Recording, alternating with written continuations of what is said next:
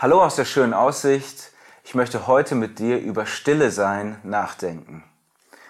Wir modernen Menschen, wir leben ja in einer ziemlich lauten Welt.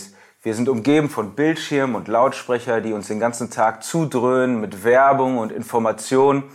Und wir haben auch das Gefühl, dass wir selber uns ständig mitteilen müssen. On und offline geben wir unsere Meinung zum Besten und erklären unsere, unsere Sicht der Dinge. Stille sein fällt uns total schwer. Dabei hätten wir es wahrscheinlich am nötigsten.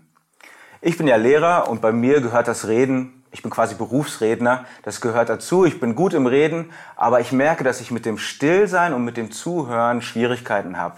Also wenn wir mit Freunden unterwegs sind, dann spüre ich manchmal so den sanften Ellenbogen meiner Frau und dann weiß ich, ich habe wieder jemanden unterbrochen oder nicht ausreden lassen oder ihm meine Meinung sofort äh, präsentiert.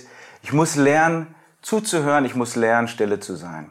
Auch in dieser Corona-Krise, da merkt man, da merkt man das, dass es uns wirklich schwer fällt. Es gibt ja behördliche und medizinische Anweisungen und Infos, aber so viele fühlen sich berufen, da noch ihre eigene Sicht der Dinge, ihre eigene Meinung dazu abzugeben. Auf einmal sind wir ein Volk von 80 Millionen Virologen und jeder erklärt genau, wie es funktioniert und warum die oder jene Information falsch ist. Und all dieses Reden, dieses Information in die Welt raushauen, das bringt uns eigentlich nicht zusammen. Es gibt viel Uneinigkeit und Streit, es trennt uns eher. Uns geht es äh, vielleicht so, wie es in diesem Prophetenwort in Jesaja steht, durch Stillsein, durch Stille sein und Vertrauen würdet ihr stark sein, aber ihr habt nicht gewollt.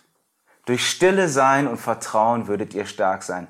Beim, beim Stille sein, da geht es nicht darum, einfach passiv zu sein, dass mir einfach alles egal ist, was so passiert.